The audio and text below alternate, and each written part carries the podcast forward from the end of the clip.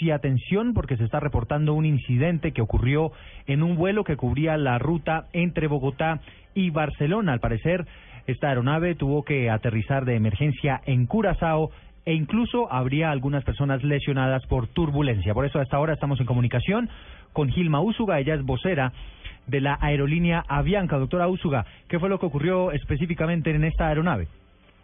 Buenos días, como usted lo acaba de decir, el vuelo Avianca 018 que cubría anoche la ruta Bogotá-Barcelona y que había salido de Bogotá a las 9 y 21 de la noche, debió proceder al aeropuerto de Curazao buscando atención médica para siete pasajeros.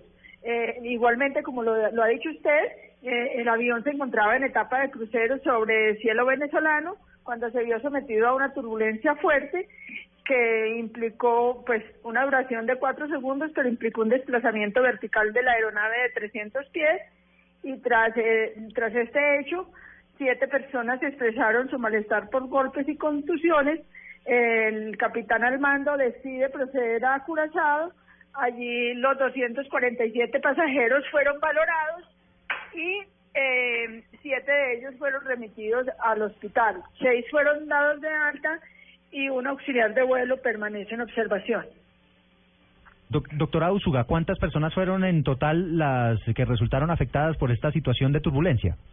Le acabo de comentar que siete personas expresaron su malestar, sin embargo, seis de ellas eh, fueron dadas de alta de inmediato y debemos anotar que de estas personas dos eran pasajeros y cinco eran auxiliares de vuelo.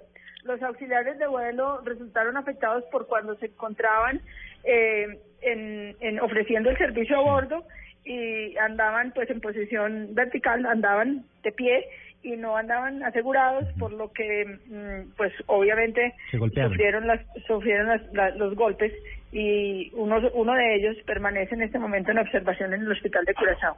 ¿Cuándo se retoma este vuelo, doctora Usuga?